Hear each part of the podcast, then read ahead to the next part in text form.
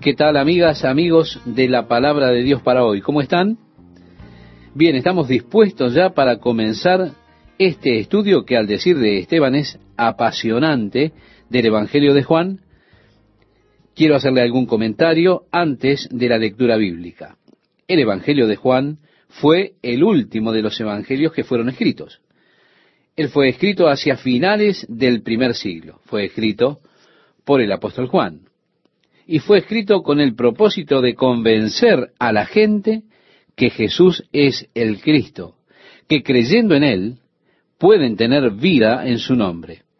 Juan declara su propósito de escribir estos libros. Él dijo, hizo además Jesús muchas otras señales en presencia de sus discípulos, las cuales no están escritas en este libro. Pero éstas se han escrito para que creáis que Jesús es el Cristo, el Hijo de Dios, y para que creyendo tengáis vida en su nombre. Esto lo encontramos en este Evangelio, al final, en el capítulo 20, los versículos 30 y 31. Así que, estimado oyente, hay un propósito definido en la mente de Juan cuando él escribe este Evangelio. Y porque esta es la razón para este libro, es el mejor libro que podemos utilizar para alentar a una persona no creyente para que lo lea. Porque Juan escribió para que creáis que Jesús es el Cristo, el Hijo de Dios, y para que creyendo tengáis vida en su nombre. Es por ello, reitero, que Él lo escribió. Él es muy frontal en decir por qué lo hizo. Así fue escrito para contrarrestar algunos de los falsos conceptos en cuanto a Jesucristo. Mucho de la herejía que ya se había desarrollado en el siglo I.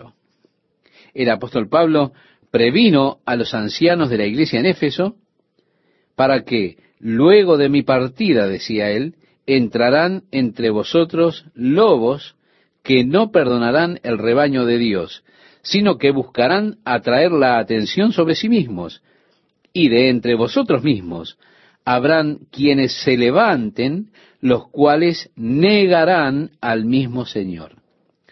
Antes de que el apóstol Pablo partiera de Éfeso, estas cosas estaban aconteciendo.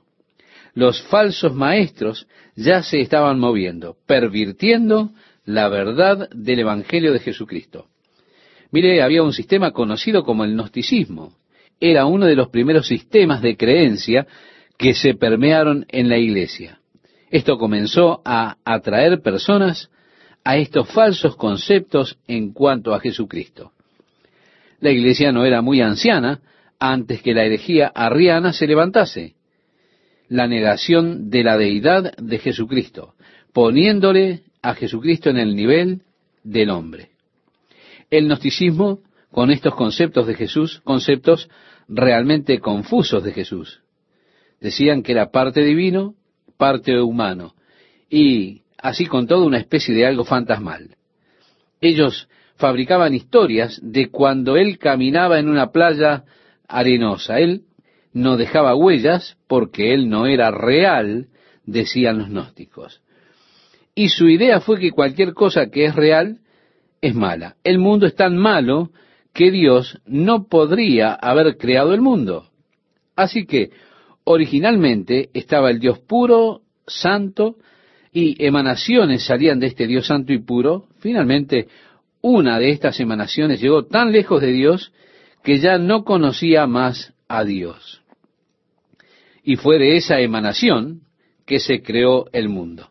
Por lo tanto, el mundo fue creado por una fuerza maligna y todo lo material es malo. Así Jesús no pudo haber sido un hombre. De otro modo, él hubiese sido malo también. Entonces decían ellos que él era un fantasma y decían muchas cosas extrañas más. De manera que cuando Juan escribió esta epístola, este Evangelio de hecho, fue para corregir algunas de esas primeras falsas enseñanzas que ya habían comenzado a meterse en la iglesia. Ahora bien, es interesante que cuando los escritores comenzaban los evangelios, cada uno escogía un lugar diferente para comenzar. Por ejemplo, con el Evangelio de Mateo, él comienza con la generación o con la genealogía de Jesús, yendo hacia atrás hasta Abraham. Cuando Marcos comienza el Evangelio, él lo hace con el bautismo de Jesús por medio de Juan. Cuando Lucas comienza su Evangelio, lo hace con la anunciación del ángel a Zacarías, el padre de Juan el Bautista, el pregonero de Jesús. Pero Juan comienza su Evangelio y él claramente va más atrás. Él va al mismo comienzo del tiempo, el cual no tiene principio. Él va más allá de Génesis. El libro de Génesis es el comienzo de la creación. De hecho, comienza con estas palabras. En el principio creó Dios. Pero Dios existía antes de que Él creara. Así que en Génesis usted va hacia la creación, pero antes de eso, Dios ya era, Dios existía. Así que Juan va hacia atrás a esa infinidad pasada, eternal, y así él declara, en el principio era el verbo. Esto lo dice en el versículo 1 de su Evangelio. Ahora, los griegos hablaron mucho acerca del logos. Y de acuerdo con la filosofía griega, todo preexistía en un pensamiento. Todo lo que usted ve existía en el pensamiento antes que tomase forma. Así que, decían los filósofos griegos, el pensamiento fue el origen de todas las cosas. Bien, la Biblia le lleva un paso antes y dice, si hubo un pensamiento, entonces debió existir un pensador porque usted no puede tener un pensamiento sin un pensador. Así que en el principio Dios. O como comienza el Evangelio de Juan, en el principio era la palabra. Es así que va más atrás aún del pensamiento. Usted tiene allí la existencia de Dios. Por eso es que en el principio Dios expresa la palabra de Dios. Aquí en el Evangelio de Juan tenemos este comienzo. En el principio era la palabra. Él existía entonces. Y continúa diciendo, y el verbo era con Dios y el verbo era Dios. Qué poderosa declaración de la deidad de Jesucristo. Tan plana, tan directa, tan expresa. Mire, aún un niño puede leerla y no confundirse. Juan está comenzando con esta declaración lisa y llana acerca de que Jesús, la palabra, es Dios, tan directo y expresamente como puede ser declarado. En el versículo 2 leemos, Este era en el principio con Dios. Todas las cosas por Él fueron hechas, y sin Él nada de lo que ha sido hecho fue hecho. Ahora Él viene a la creación. ¿Se da cuenta? Juan va antes de la creación. En el principio, antes que hubiese algo, antes que fuese la palabra, Él estaba con Dios, Él era Dios. Él estaba en el principio con Dios. Luego, la creación. Todas las cosas por Él fueron hechas.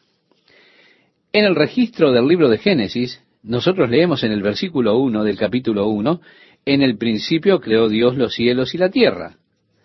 La palabra Dios en hebreo allí es Elohim, la cual es una palabra plural. Ahora, hay quienes dicen, bueno, la forma plural era usada para dar énfasis. Pero mire, eso parece ser un invento, porque Dios es referido también en singular. Y si es usada solamente para hacer énfasis, entonces sería confuso usar el mismo término para referirse a Dios en el singular. Es mi opinión que cuando Dios, el singular, es utilizada, esto es una referencia al Padre. Ahora, este, el Elohim, es una referencia a la triunidad de la divinidad, un Dios que existe en tres personas. Entonces dijo Dios, leemos en Génesis capítulo 1 versículo 26, dijo Dios, hagamos al hombre a nuestra imagen conforme a nuestra semejanza a quien le estaba hablando Dios. En el Consejo Divino había esta formación, el Padre, el Hijo, el Espíritu Santo. Ello en el Consejo Divino.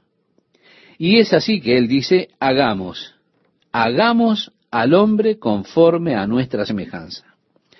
Aquí en el Evangelio de Juan, en el primer capítulo, Jesús es adscripto como el creador de todas las cosas. El apóstol Pablo, escribiéndole la carta a los colosenses, habla en cuanto a la preeminencia de Jesús y declara que Él no solamente es el creador, sino que también Él es el objeto de la creación. Cuando dice, por Él fueron hechas todas las cosas, por Él y para Él. Así que, estimado oyente, Jesús no es sólo el creador, sino que también es el objeto de la creación. Cuando dice todas las cosas por Él fueron hechas, el universo alrededor nuestro y todas las formas de vida, leemos allí en el Evangelio de Juan, capítulo 1, versículo 3, todas las cosas por Él fueron hechas, y sin Él nada de lo que ha sido hecho fue hecho. En Él estaba la vida, y la vida era la luz de los hombres. La luz en las tinieblas resplandece, y las tinieblas no prevalecieron contra ella, o pudieron comprenderla o sujetarla. Leemos en el Evangelio de Juan, en el capítulo 8, versículo 12. Otra vez Jesús les habló diciendo, Yo soy la luz del mundo. El que me sigue no andará en tinieblas, sino que tendrá la luz de la vida. Aquí es declarado que la luz brilla en la oscuridad. Esta es la referencia a la venida de Jesucristo a la tierra. Aquí está Él. Él es la luz del mundo brillando en las tinieblas. Y como dice en el pasaje de Juan que leíamos, pero la tiniebla no pudo sujetarla, no pudo comprenderla, no pudo prevalecer contra esa luz. Seguimos en el versículo 6 y nos dice, hubo un hombre enviado de Dios, el cual se llamaba Juan. Este vino por testimonio. Dos veces leeremos el testimonio de Juan. Aquí en el capítulo 1, el versículo 15, Juan dio testimonio de él y clamó diciendo, Este es de quien yo decía. Luego él también testifica en el versículo 34, diciendo, Y yo le vi y he dado testimonio de que éste es el Hijo de Dios. Ese es el testimonio de Juan el Bautista en cuanto a Jesucristo. Así que, como leemos en el versículo 6, hubo un hombre enviado de Dios, el cual se llamaba Juan. Este vino por testimonio, para que diese testimonio de la luz, a fin de que todos creyesen por él. No era él la luz, sino para que diese testimonio de la luz. Aquella luz verdadera que alumbra a todo hombre venía a este mundo. En el mundo estaba, y el mundo por él fue hecho, pero el mundo no le conoció. Estimado oyente, ¿puede entender esto? Jesús es la luz. Él vino para brillar en la oscuridad. Él es la verdadera luz. Él estaba en el mundo. Se nos ha dicho ya que todas las cosas fueron hechas por Él, y sin Él nada de lo que ha sido hecho fue hecho. En el mundo estaba, y el mundo por Él fue hecho, pero el mundo no le conoció. Esto se refiere al mundo del hombre parecería que hay aspectos de la naturaleza y del mundo que él no conocía. Es interesante que aquellos que estaban poseídos por espíritus malignos con frecuencia clamaban, sabemos quién eres. Evidentemente, también los vientos y las olas sabían quién era Jesús. Porque cuando él estuvo parado en ese pequeño bote que estaba a punto de naufragar, cuando él le habló al viento y a las olas, dijo, sea la paz y ellos obedecieron su voz. Ellos conocían quién era Él. Mire, las rocas evidentemente sabían quién era Jesús, porque cuando los fariseos le alentaban a que reprendiera a Jesús a sus discípulos en el día de su entrada triunfal en Jerusalén, Jesús dijo, os digo que si estos callaren, las piedras clamarán. Las piedras sabían quién era Jesús pero fue sólo la tenebrosa mente de los hombres que falló en reconocerle. Él estaba en el mundo, el mundo fue hecho por él, y aún así, el mundo no le conoció. Evidentemente, ese pequeño burrito sobre el cual Jesús entró triunfante a Jerusalén, sabía quién era Jesús. Nadie había montado sobre él. Con todo, estoy seguro que cuando Jesús se sentó en él, él fue tan dócil como pudo ser, porque, sin duda, él sabía quién era Jesús. En el versículo 11 leemos, a lo suyo vino y los suyos no le recibieron. Él dijo, vengo a las ovejas perdidas de la casa de Israel, lo suyo. Él era su Mesías prometido. Él vino a lo suyo, pero ellos dijeron, no tenemos rey sino a César. Ellos dijeron, no gobernará este hombre sobre nosotros. Los suyos no le recibieron, y la profecía de Isaías se cumplió. Él fue despreciado y rechazado de los hombres. Pero gloriosas buenas noticias, porque dice la palabra de Dios allí, más a todos los que le recibieron, a los que creen en su nombre, les dio potestad de ser hechos hijos de Dios. Así que aquí Él es en el principio con Dios, el creador de todas las cosas, viniendo a su creación, no siendo reconocido, no siendo comprendido. Viniendo a los suyos, no fue recibido. Y con todo, a todos los que le recibieron y sembraron el Evangelio de gracia, a todos los que le recibieran les dio poder de ser hechos hijos de Dios. Podemos decir, el Hijo de Dios, Jesús, volviéndose hombre, para que pueda hacer a cada uno de nosotros hijos de Dios, a los que creen en su nombre. El versículo 13 nos dice, los cuales no son engendrados de sangre, no de carne, usted no se puede volver un hijo de Dios a través de la genealogía humana. No soy hijo de Dios porque mis padres fueron cristianos. Mis hijos no son hijos de Dios porque yo soy cristiano. No se trata de sangre. No es algo que usted pueda heredar de sus padres o pueda pasar por herencia a sus hijos. Esta vida dinámica de un hijo de Dios no es ni de voluntad de carne, dice Juan. No es algo que usted pueda mentalizarse para convertirse. Quiero decir, como si uno expresara, bueno, voy a vivir esta nueva vida dinámica. No voy a caminar más en las tinieblas. Voy a vivir una vida generosa, la vida que es el ideal de Dios, esa vida que Dios ha declarado que quiere del hombre. Usted no puede hacerlo por voluntad de carne. Dice el verso 13, ni de voluntad de varón, sino de Dios. No es por fuerza o coacción de otros o el aliento de otros. Usted no puede llegar a esta nueva vida porque alguien está allí empujándole y coaccionándole a que viva esa nueva vida. Este nuevo nacimiento únicamente puede venir de Dios. Se trata de nacer de Dios como un hijo de Dios. Así que yo nací una vez de sangre por la voluntad de varón y aquí estoy. Ese fue mi nacimiento físico, pero mi nacimiento espiritual no puede tener lugar de esa manera. El nacimiento espiritual tiene que venir de Dios. Así es que he nacido nuevamente por el Espíritu de Dios a una nueva vida. El versículo 14 nos dice, y aquel verbo fue hecho carne y habitó entre nosotros. Por supuesto, esto es el tremendo vaivén del péndulo, si usted puede seguirlo. En el principio era el verbo, Él era con Dios, Él era Dios. Él era en el principio con Dios, y todas las cosas fueron hechas por Él. Tenemos allí el divino y eterno Creador. Pero ahora dice, y el verbo se hizo carne y habitó entre nosotros.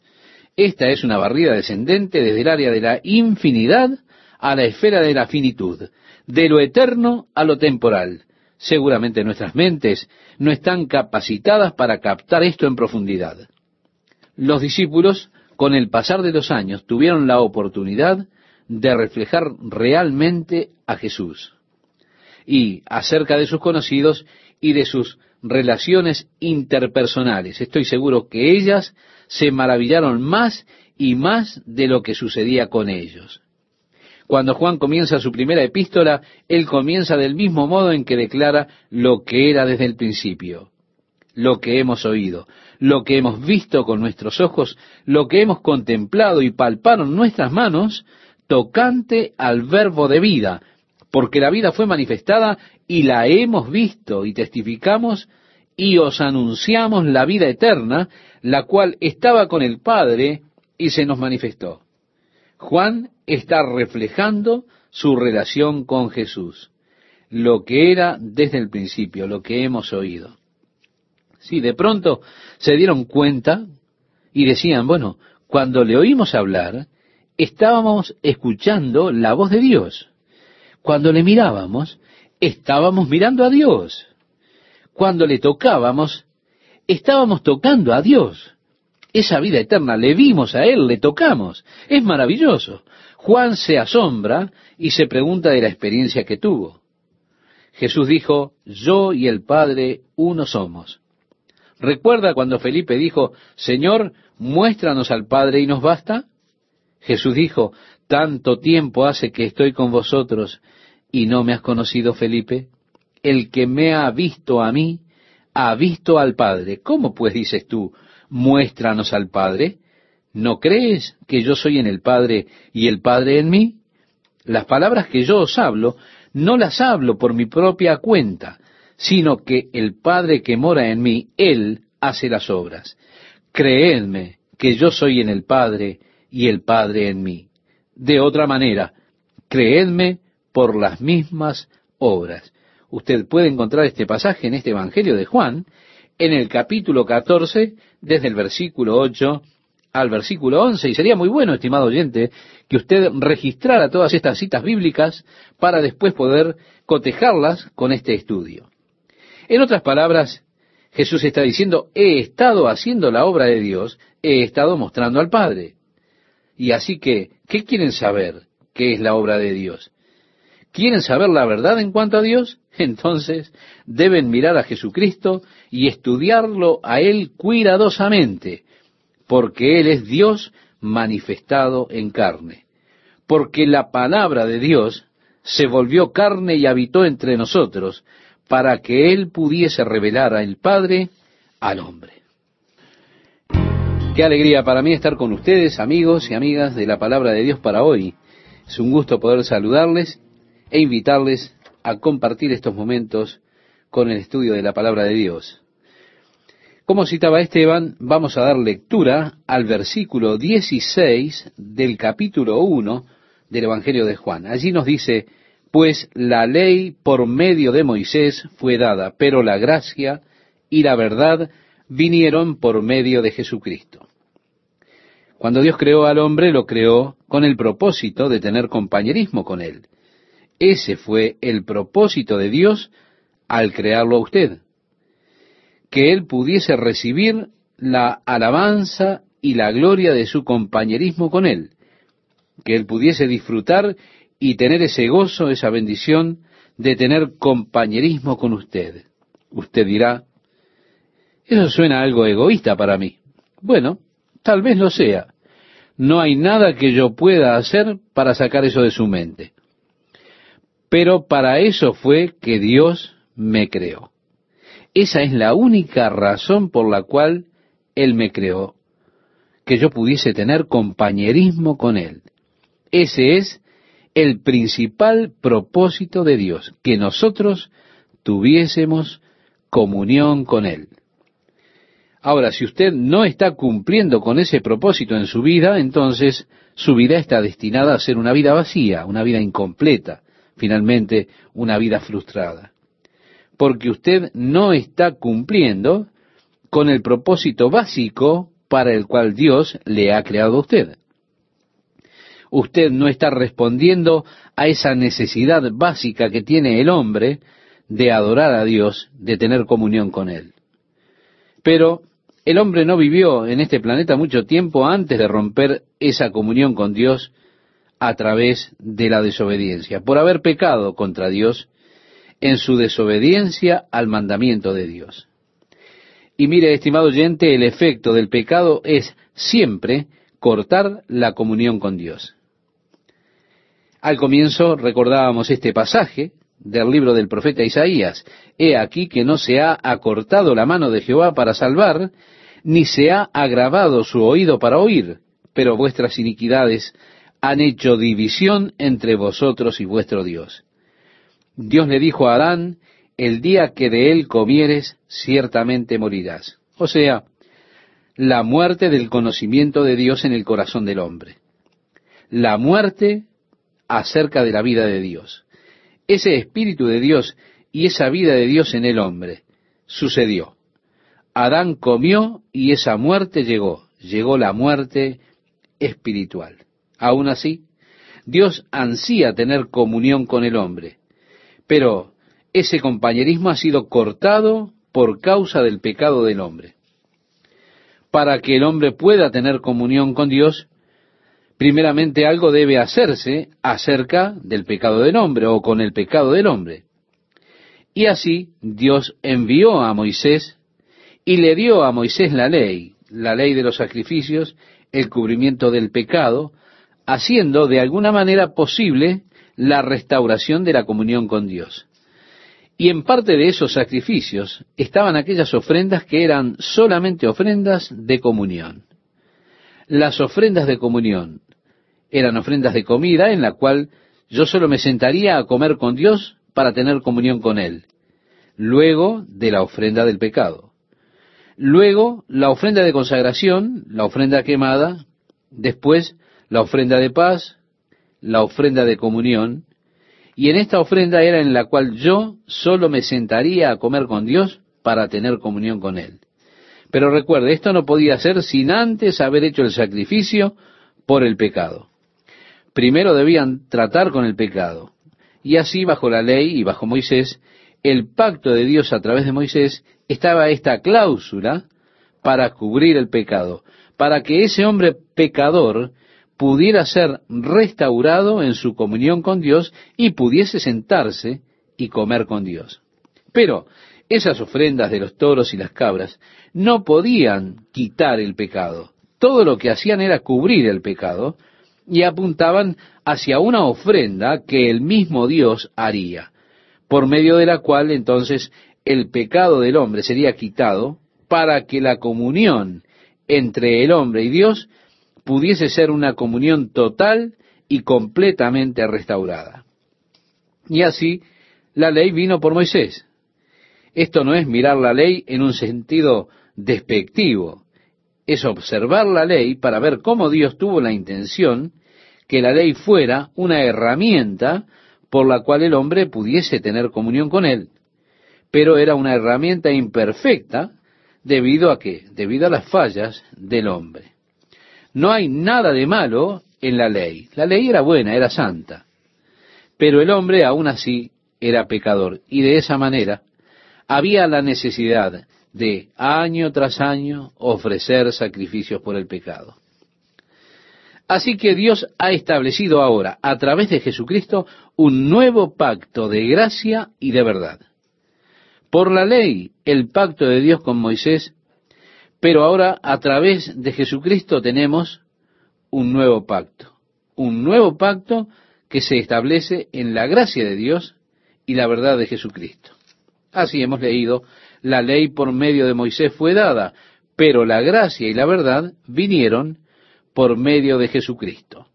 El versículo 18 nos dice, a Dios nadie le vio jamás. Por supuesto, las personas inmediatamente dicen, ¿y qué acerca de Moisés? Cuando Dios le dijo a Moisés, ¿qué quieres? Moisés dijo, Señor, quiero verte. Dios le dijo, tú no puedes verme y vivir. Pero dijo Dios, métete allí en las rocas y yo pasaré por allí y tú podrás ver mi resplandor. Y él fue irradiado tanto con ese resplandor que su rostro comenzó a resplandecer, de manera que cuando él volvió a los hijos de Israel, ellos no podían mirar su rostro. Ellos le decían, cúbrete, estás brillando, no podemos mirar tu rostro. Pero ningún hombre ha visto a Dios jamás. Su cuerpo físico simplemente no podría con esto. Usted sería totalmente consumido. Dios ha prometido que el puro de corazón le verá, pero no en este cuerpo. Nosotros debemos tener un cambio de cuerpo. El apóstol Pablo dijo, Es necesario que esto corruptible sea vestido de incorrupción y esto mortal se vista de inmortalidad. Esto lo dijo escribiéndole a los Corintios en el capítulo 15, versículo 53 en su primera carta. Sí, estimado oyente, un día yo espero ver a Dios, pero no en este cuerpo, sino en mi nuevo cuerpo. Este cuerpo está diseñado para la tierra, el que tengo ahora. Es de la tierra, es terrenal. Está diseñado para las condiciones ambientales de la tierra. Pero mi nuevo cuerpo será un cuerpo muy superior, diseñado para ambientes celestiales. Y en ese cuerpo nuevo podré contemplar el rostro del Señor, podré sentarme y adorarle a sus pies. Qué glorioso día será ese, ¿verdad? La palabra de Dios dice, a Dios nadie le vio jamás. El unigénito Hijo que está en el seno del Padre, Él le ha dado a conocer. Lo ha declarado a Él, podríamos decir, lo ha demostrado a Él, lo ha revelado. Sí, Jesús lo ha revelado a nosotros. En el versículo 19 nos dice Juan, este es el testimonio de Juan. Cuando los judíos enviaron de Jerusalén sacerdotes y levitas para que le preguntasen, ¿tú quién eres? Bueno, Juan estaba bautizando. Nosotros leemos que estaba en el desierto y multitudes de personas venían siendo atraídas por este hombre. Así que en Jerusalén los líderes religiosos se enojaron. Ellos decían, este hombre está allí bautizando y nosotros no lo enviamos allí. Él no tiene nuestra autoridad. Así fue que enviaron a los sacerdotes y levitas a preguntarle, ¿tú quién eres? Y este es el registro de Juan. Confesó y no negó, sino confesó, yo no soy el Cristo. Eso era verdad. Ahora, ¿quién eres tú? ¿Tú dices que eres el Mesías? ¿Estás simulando? Él dijo, no, yo no soy el Cristo. Y le preguntaron, ¿qué pues? ¿Eres tú Elías? La profecía decía que Elías vendría primero y volvería los corazones de los hijos en contra de los padres antes de la llegada del gran día del Señor. Y así le preguntan, ¿eres tú Elías? Los judíos, aún en la actualidad, en su fiesta de Pascuas, tienen la silla, una silla vacía, la puerta abierta. Ellos están esperando por Elías. La pregunta fue para Juan el Bautista, ¿eres tú Elías, el precursor del Mesías? Pero ¿qué dijo Juan? Dijo, no soy, como relata el versículo 21. Mire, esto trajo confusión a algunas personas, porque en el Evangelio de Mateo, en el capítulo 16, Jesús, hablando acerca de Juan, dice, y si queréis recibirlo, él es aquel Elías que había de venir. Pero Juan dice, no soy. Esto es, él no es el cumplimiento total de la profecía de Elías. Él vino en el espíritu y el poder de Elías. Si volvemos al Evangelio de Lucas en el capítulo 1, recuerda, hemos estado estudiándolo, cuando el ángel Gabriel se aparece a Zacarías, el padre de Juan el Bautista, cuando él estaba ministrando en el templo, cuando Zacarías vio al ángel de pie allí al costado del altar, él tuvo mucho miedo. Y el ángel le dijo a Zacarías, no temas, porque tu oración ha sido oída y tu mujer Elizabeth te dará a luz un hijo y llamarás su nombre Juan. Y tendrás gozo y alegría y muchos se regocijarán de su nacimiento. E irá delante de él con el espíritu y el poder de Elías para hacer volver los corazones de los padres a los hijos. Y él comenzó a decirle del ministerio que tendría su hijo Juan el Bautista. E irá delante de él con el espíritu y el poder de Elías. Pero, cuando ellos le preguntaron llanamente, ¿eres tú Elías? ¿Qué dijo Juan el Bautista? Él dijo, no. Y ellos dijeron, ¿eres tú el profeta? Moisés había prometido, profeta de en medio de ti y de tus hermanos, como yo te levantará Jehová tu Dios, a él oiréis. Por eso la pregunta, ¿eres tú ese profeta del que habló Moisés? ¿Y qué respondió Juan? Él respondió, no le dijeron, pues ¿quién eres? Para que demos respuesta a los que nos enviaron. ¿Qué dices de ti mismo? Dijo, yo soy la voz de uno que clama en el desierto.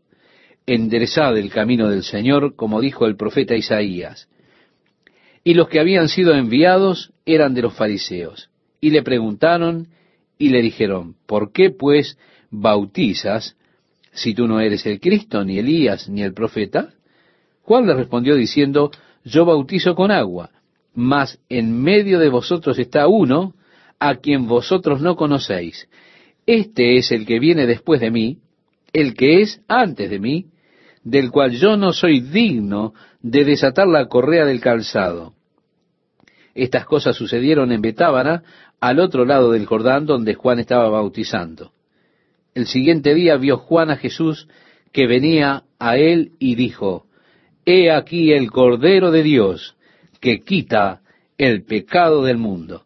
Qué tremenda declaración acerca de Jesús, estimado oyente. El Cordero de Dios que quita el pecado del mundo. ¿Cómo fue que removió el pecado el Cordero de Dios? Podemos preguntar. Fue por una muerte sacrificial.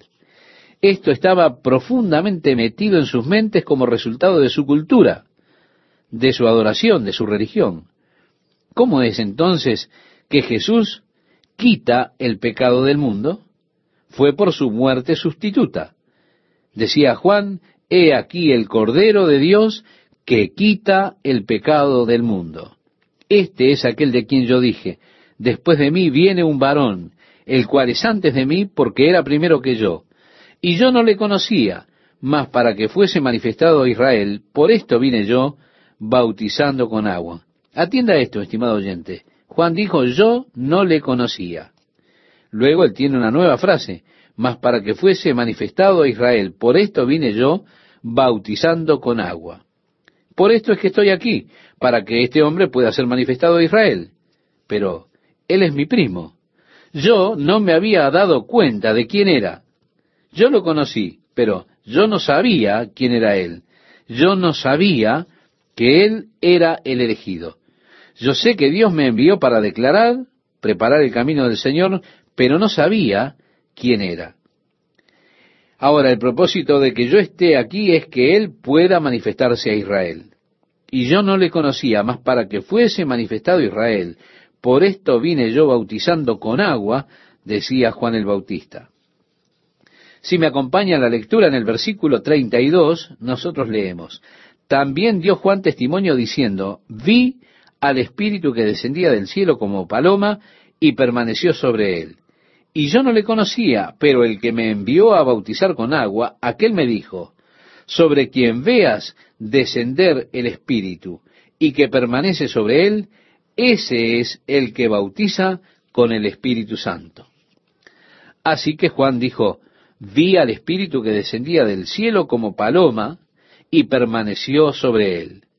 Y yo no le conocía, pero el que me envió a bautizar con agua, aquel me dijo, sobre quien veas descender el Espíritu y que permanece sobre él, ese es el que bautiza con el Espíritu Santo. Entonces Juan dijo, y yo le vi, y he dado testimonio de que éste es el Hijo de Dios. Juan fue enviado como testigo de la luz. Ahora, ¿qué es lo que Juan está testificando acerca de Jesucristo? Nos dice el versículo 35, el siguiente día otra vez estaba Juan y dos de sus discípulos, y mirando a Jesús que andaba por allí, dijo, He aquí el Cordero de Dios. Nuevamente, él había dicho, ¿verdad?, con anterioridad, He aquí el Cordero de Dios que quita el pecado del mundo, pero ahora él solo dice, He aquí el Cordero de Dios. Cuando Juan, el apóstol, escribe el libro de Apocalipsis, este se centra en torno al Cordero de Dios. Para entender el libro de Apocalipsis, usted debe ver al Cordero. Y nuestra primera mirada al Cordero de Dios es en el capítulo 1 de Apocalipsis, cuando Juan describe a Cristo en su gloria. Luego, cuando él llega a la escena del cielo, en el capítulo 5, cuando estaba llorando, sollozando, debido a que ninguno había sido hallado digno de tomar los rollos o desatar los sellos, y los ancianos le dijeron, uno de los ancianos me dijo, no llores. He aquí que el león de la tribu de Judá, la raíz de David, ha vencido para abrir el libro y desatar sus siete sellos. Y miré, y vi que en medio del trono y de los cuatro seres vivientes y en medio de los ancianos estaba en pie un cordero como inmolado, que tenía siete cuernos y siete ojos, los cuales son los siete espíritus de Dios enviados por toda la tierra. Y vino y tomó el libro de la mano derecha del que estaba sentado en el trono. Y cuando hubo tomado el libro, los cuatro seres vivientes y los veinticuatro ancianos se postraron delante del Cordero. Todos tenían arpas y copas de oro llenas de incienso, que son las oraciones de los santos. Y cantaban un nuevo cántico diciendo, Digno eres de tomar el libro y de abrir sus sellos, porque tú fuiste inmolado y con tu sangre nos has redimido para Dios de todo linaje y lengua y pueblo y nación. He aquí el Cordero de Dios que quita el pecado del mundo. Un día, por la gracia de Dios, estaremos de pie en esa escena celestial y le veremos a Él viniendo y tomando los rollos y allí escucharemos, He aquí el Cordero de Dios que quita el pecado del mundo. Así que Juan ahora está con dos de sus discípulos y Juan les está diciendo, He aquí el Cordero de Dios. El versículo 37 nos dice, le oyeron hablar los dos discípulos y siguieron a Jesús. El testimonio de Juan acerca de Jesús es, yo solo soy un servidor del novio, y yo soy honrado cuando el novio es honrado. Él debe engrandecerse, y yo debo de crecer. Así que Juan ahora está orientando a sus propios discípulos hacia Jesús. Uno de estos discípulos era Andrés, el hermano de Pedro. Y así estos dos discípulos comenzaron a seguir a Jesús, como dice el relato allí en el verso 38. Y volviéndose Jesús y viendo que le seguían, les dijo, ¿qué buscáis? Ellos le dijeron, Rabí, que traducido es maestro, ¿dónde moras? Les dijo, venid y ved. Fueron y vieron dónde moraba y se quedaron con él aquel día porque era como la hora décima. Se había hecho un poco tarde, ¿verdad? Eran ya las cuatro de la tarde. El versículo 40 dice, Andrés, hermano de Simón Pedro, era uno de los dos que habían oído a Juan y habían seguido a Jesús. Acerca de Andrés no se nos dice mucho. Él es hermano de Pedro, pero es interesante que en el Nuevo Testamento vamos a encontrar siempre a Andrés trayendo personas a Jesús. Parecería que ese era su ministerio, traer personas a Jesús. Pero, qué precioso ministerio este, ¿verdad, estimado oyente? Fue Andrés el que trajo al pequeño niño a Jesús con aquellos cinco panes y los dos peces, ¿recuerda? Bueno, usted lo verá trayendo personas a Jesús. Así que, Andrés, primeramente, este halló primero a su hermano Simón y le dijo, hemos hallado al Mesías, que traducido es el Cristo. Así que aquí usted ve que Cristo es el Mesías. En el versículo 42 leemos, y le trajo a Jesús, y mirándole Jesús dijo, tú eres Simón, hijo de Jonás, tú serás llamado Cefas, que quiere decir Pedro. El siguiente día quiso Jesús ir a Galilea y halló a Felipe y le dijo, sígueme. Y Felipe era de Bethsaida, la ciudad de Andrés y Pedro. Andrés y Pedro evidentemente se movieron desde Bethsaida a Capernaum porque Pedro tenía una casa en Capernaum donde Jesús se había quedado. Pero Bethsaida era probablemente su hogar. Estaba a unos ocho kilómetros de la ciudad de Capernaum, alrededor allí del mar de Galilea, y cerca de donde el río Jordán llegaba al mar de Galilea. Ahora bien, leemos el versículo 45 y nos dice, Felipe halló a Natanael y le dijo, hemos hallado a aquel de quien escribió Moisés en la ley, así como los profetas, a Jesús, el hijo de José de Nazaret. Natanael le dijo, ¿de Nazaret puede salir algo bueno? Le dijo Felipe, ven y ve. Evidentemente Nazaret no tenía muy buena reputación, estimado oyente. Por eso, la respuesta de Felipe fue una muy buena respuesta. Ven y ve. ¿Qué tal? ¿Cómo están amigos? ¿Están bien? ¿Dispuestos a estudiar juntos la palabra de Dios para hoy. Bien, si ya encontró el pasaje que citaba Esteban, le invito a que tenga su Biblia allí y le demos lectura juntos. El versículo 29 nos dice, es muy conocido, el siguiente día vio Juan a Jesús que venía a él y dijo, He aquí el Cordero de Dios que quita el pecado del mundo. Qué declaración tremenda en cuanto a Jesús. El Cordero de Dios que quita el pecado del mundo. Y continúa la lectura diciendo, este es aquel de quien yo dije, después de mí viene un varón, el cual es antes de mí porque era primero que yo. Y yo no le conocía, mas para que fuese manifestado a Israel, por esto vine yo bautizando con agua. Bien, esta expresión yo no le conocía. Después de ella tenemos una nueva frase, más para que fuese manifestado a Israel, por esto vine yo bautizando con agua. Es por esto por lo que estoy aquí, podríamos decir en otras palabras, para que este hombre pueda ser manifestado a Israel. Él es mi primo. No me di cuenta de quién era él. Yo le conocía, pero no sabía quién era. No sabía que él era aquel. Sé que Dios me envió a mí a declarar, preparar el camino del Señor, hacer rectas sus sendas, pero no sabía yo quién era él. Ahora, el propósito de mi estadía aquí es que Él sea hecho manifiesto a Israel.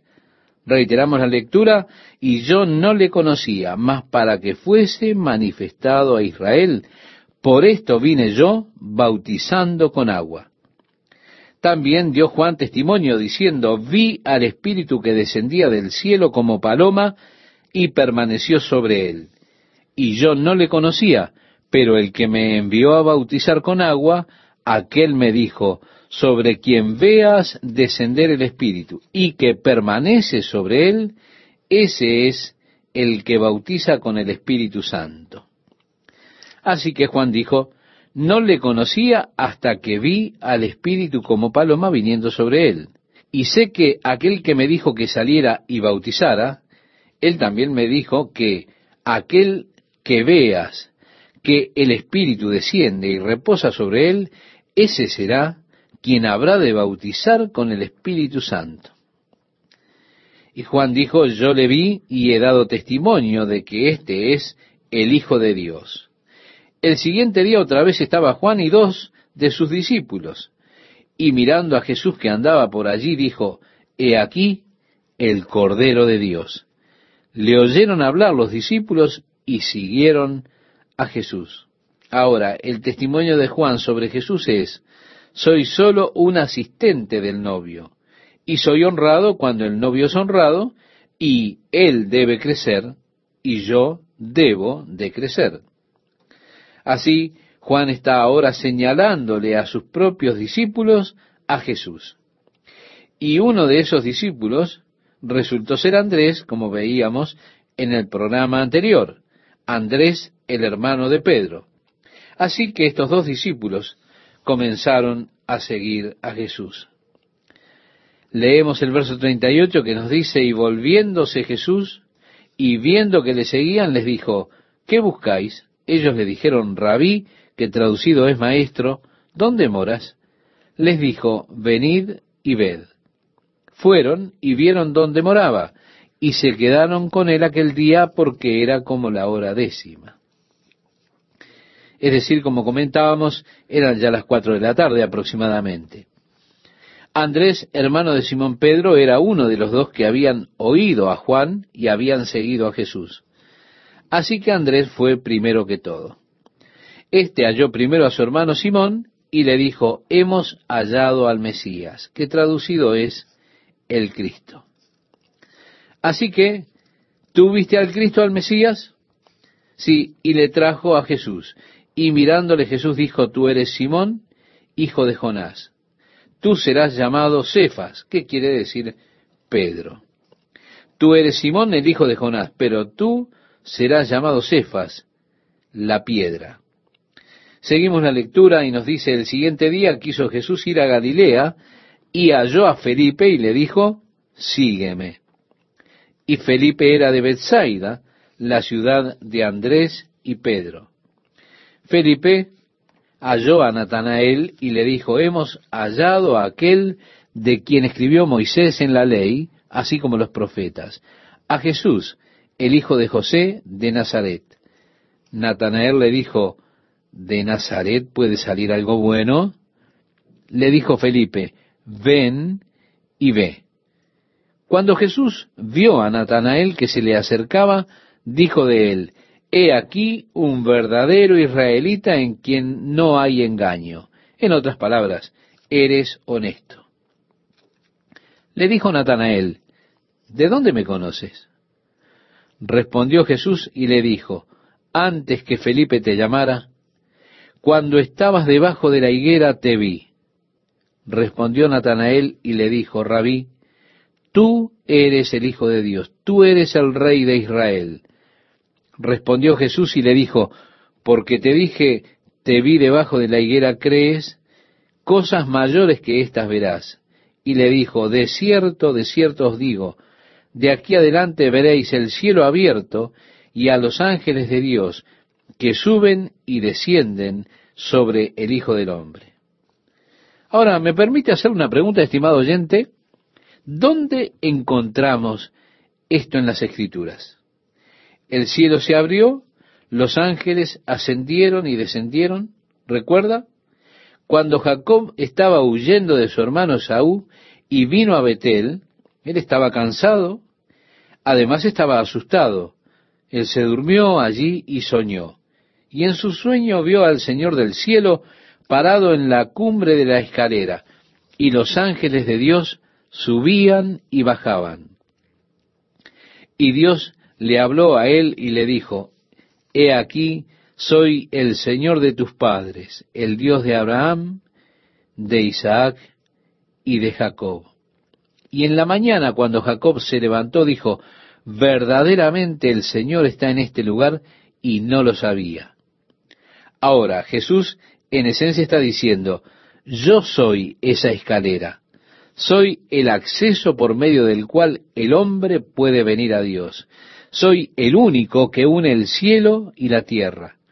Ustedes verán el cielo abierto, han de ver a los ángeles de Dios subiendo y descendiendo sobre el Hijo del Hombre. Así que el Hijo del Hombre es una escalera por la cual el cielo se une a la tierra. Cuando uno de los amigos de Job le aconsejó, mira, arréglate con Dios y resolverás tus problemas, Job dijo, gracias, ustedes son una bolsa de viento. Me dicen, arréglate con Dios. ¿Piensan que me están ayudando? ¿Quién soy yo para que pueda alegar mi caso con Dios? Dios es tan vasto, le busco y no le encuentro. Miro a mi derecha, miro a mi izquierda, detrás de mí, y no le puedo ver. Y él dijo, no hay hombre de días entre nosotros que pueda poner su mano sobre nosotros. Dios es tan vasto, Él llena el universo. No puedo verle. ¿Cómo puedo ir con mi causa a Él cuando soy simplemente nada y Dios es tan grande? No hay nadie entre vosotros que le pueda tocar. El cielo está tan alto, ¿cómo puedo ascender? ¿Cómo puedo ir con mi causa a Dios?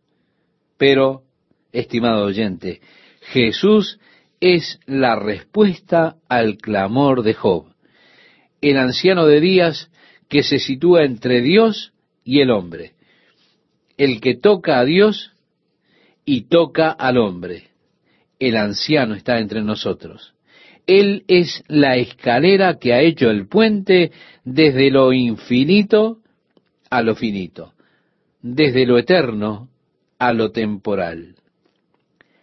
Al tercer día se hicieron unas bodas en Caná de Galilea y estaba allí la madre de Jesús. Esto lo leemos en el capítulo 2 del Evangelio de Juan, el versículo 1, estimado oyente. Caná de Galilea es una ciudad que está entre 8 y 9 kilómetros de Nazaret. Y es por este valle que finalmente se llega al mar de Galilea. Cana es simplemente una pequeña villa allí se hicieron unas bodas en Caná de Galilea y estaba allí la madre de Jesús. Y nos dice el relato bíblico, y fueron también invitados a las bodas Jesús y sus discípulos. Y faltando el vino, la madre de Jesús le dijo, no tienen vino. Jesús le dijo, ¿qué tienes conmigo, mujer? Aún no ha venido mi hora. En otras palabras, mujer, ¿qué es lo que estás tratando de hacerme? ¿Sabes? Mi hora aún no ha venido. Ahora, María sabía más de lo que ella decía. Había guardado estas cosas en su corazón y ahora comienza a darse cuenta del impacto pleno de lo que estaba sucediendo con este niño que había nacido del Espíritu Santo.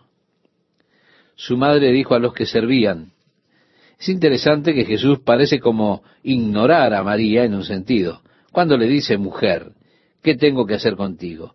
Mi hora aún no ha venido, pero María le dijo a los siervos, haced todo lo que os dijere. Y estaban allí seis tinajas de piedra para agua, conforme al rito de la purificación de los judíos, en cada una de las cuales cabían dos o tres cántaros. Una tinaja es cerca de nueve litros, así que tenemos allí sesenta a cien litros por cabeza. Así que son recipientes de agua de un buen tamaño, ¿verdad? De la clase que se usan para las ceremonias de lavamiento. Seguimos la lectura y leemos, Jesús les dijo, llenad estas tinajas de agua. Y las llenaron hasta arriba. Entonces les dijo, sacad ahora y llevadlo al maestresala. Y se lo llevaron. Cuando el maestresala probó el agua ya vino, sin saber él de dónde era, aunque lo sabían los sirvientes que habían sacado el agua, llamó al esposo y le dijo, todo hombre sirve primero el buen vino, y cuando ya han bebido mucho, entonces el inferior, mas tú has reservado el buen vino hasta ahora. Este principio de señales hizo Jesús en Caná de Galilea y manifestó su gloria, y sus discípulos creyeron en él. Después de esto, descendieron a Capernaum, él, su madre, sus hermanos y sus discípulos, y estuvieron allí no muchos días. Hemos leído este pasaje desde el versículo 7 al versículo 12. Así que tenemos aquí la conversión de agua en vino. Este es el comienzo de los milagros de Jesús. A mí me resulta muy interesante que esto ocurrió en una fiesta, en una boda. Allí ocurrió el primer milagro, el primer milagro, por supuesto, de Cristo. Es muy interesante y quizá muy significativo para muchos. A partir del versículo 13 nos dice Juan, estaba cerca la Pascua de los judíos y subió Jesús a Jerusalén y halló en el templo a los que vendían bueyes, ovejas y palomas, y a los cambistas allí sentados. Y haciendo un azote de cuerdas, echó fuera del templo a todos, y las ovejas y los bueyes, y esparció las monedas de los cambistas y volcó las mesas. Mira, a mí me encanta esto. Hay quienes tratan de pintar a Jesús más bien como una persona prácticamente afeminada. Ustedes saben el tipo de personas que no matarían una mosca. Una especie de alguien débil, pero él era un hombre muy varonil. Él vino y cuando vio qué era lo que estaba sucediendo en la casa del padre, él estaba muy molesto. Tomó un azote y comenzó a limpiar las cosas. Levantó las mesas, las dio vuelta. Es interesante que una persona pudiese hacer tanto desquiciamiento de todo esto y con todo ellos no pudieron detenerlo a él. ¿Qué es lo que quiero decir? Quiero decir que lo tuvieron que dejar. ¿Por qué? Y porque él era un hombre muy varonil y no se atrevieron a desafiarle.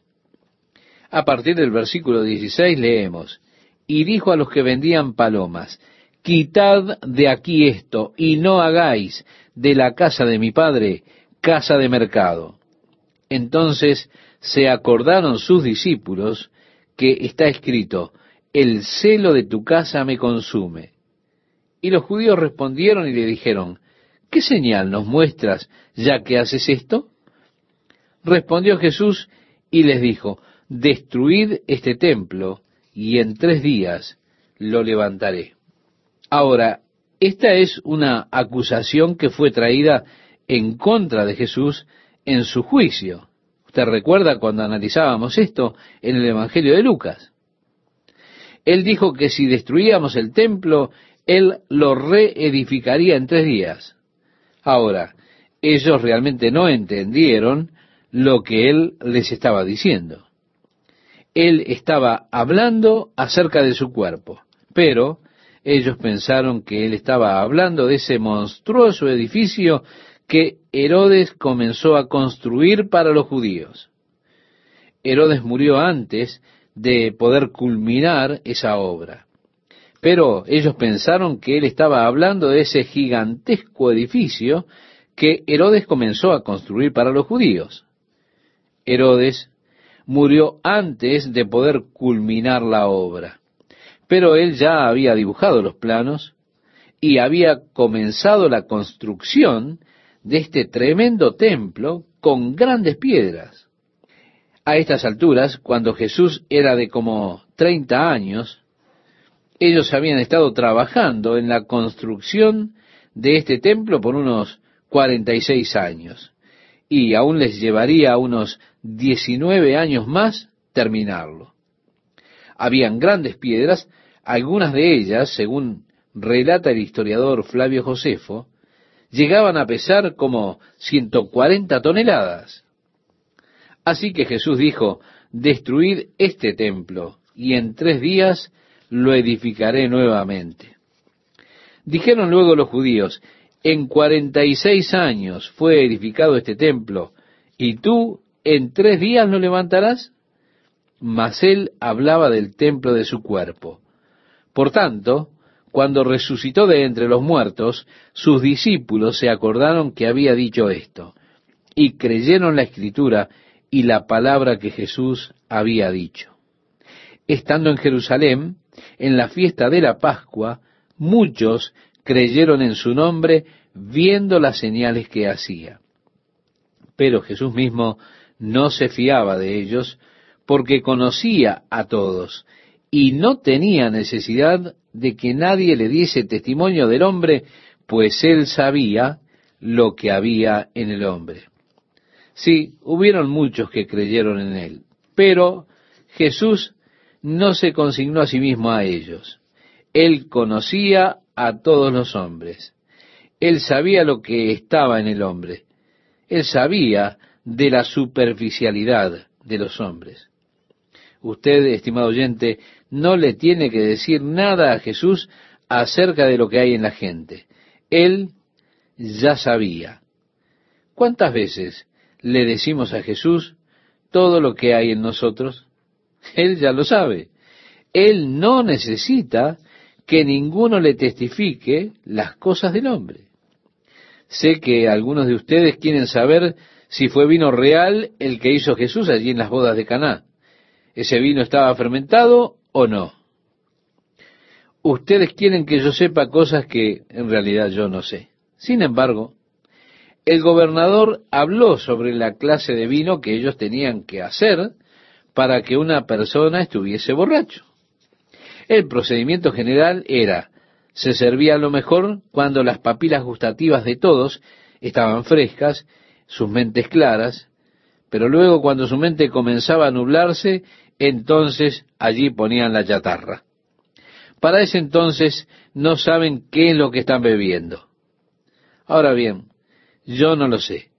Lo que sé que las escrituras enseñan que el vino es escarnecedor y que beber mucho encoleriza. Y que el que es engañado por esto no es sabio. También sé que para un sobrevedor en la iglesia no debe ser dado al vino. Una persona que ha sido escogida como un oficial, un oficial del obispo o sobrevedor de la iglesia, no debe darse al vino. Así que todo lo que puedo responder por mí mismo es que yo no tomo ni tomaría por causa de mi posición en la iglesia. Todas las cosas me son lícitas, dice la Biblia, pero no voy a estar bajo el poder de ninguna de ellas. Amo realmente la libertad que tengo en Cristo, la libertad de hacer o aún, y lo que es más importante para mí, la libertad de no hacer. Me alegra que no estoy bajo el poder de cosas como esas. Mire, aunque sean lícitas de hacer, si me puede poner bajo su poder o si puede ponerme bajo su influencia, lo cual es un término común hoy día, estar bajo influencia. ¿Qué significa eso? Es estar bajo el poder de esto, estar bajo el poder de aquello. Ahora, todas las cosas me son lícitas, pero no me dejaré dominar de ninguna. No quiero. Yo amo mucho mi libertad. Amo tener una mente clara. Me gusta tener la libertad que tengo. Y pienso que es absolutamente glorioso ser libre en Cristo Jesús. Y como sabe bien usted, no pongo reglas para los demás. Simplemente le animo a buscar primeramente el reino de Dios y su justicia. Buscarlo preeminentemente, por encima de todas las cosas, primero que todas las cosas. Buscarlo diligentemente, buscarlo con todo su corazón. Seguir al Señor y no ser disuadido de ello por nada.